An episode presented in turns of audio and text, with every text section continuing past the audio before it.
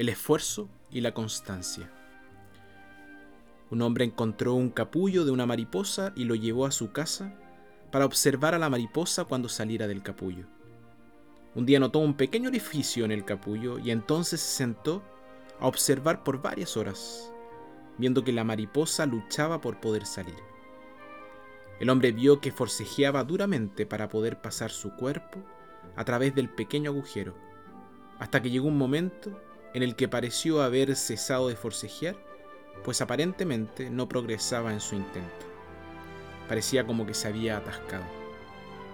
Entonces el hombre, sintiendo lástima, decidió ayudar a la mariposa y con una pequeña tijera cortó al lado del agujero para hacerlo más grande.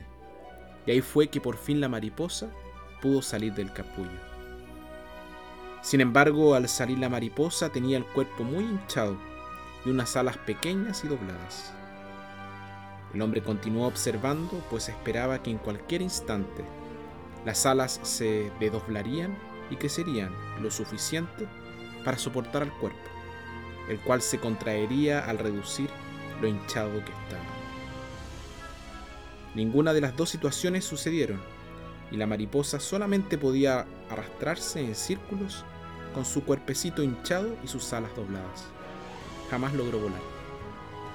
Lo que el hombre, en su bondad y apuro, no entendió fue que la restricción de la apertura del capullo y el esfuerzo de la mariposa por salir por el diminuto agujero eran parte natural del proceso, que forzaba fluidos del cuerpo de la mariposa hacia sus alas, para que alcanzasen el tamaño y fortaleza requeridos para volar.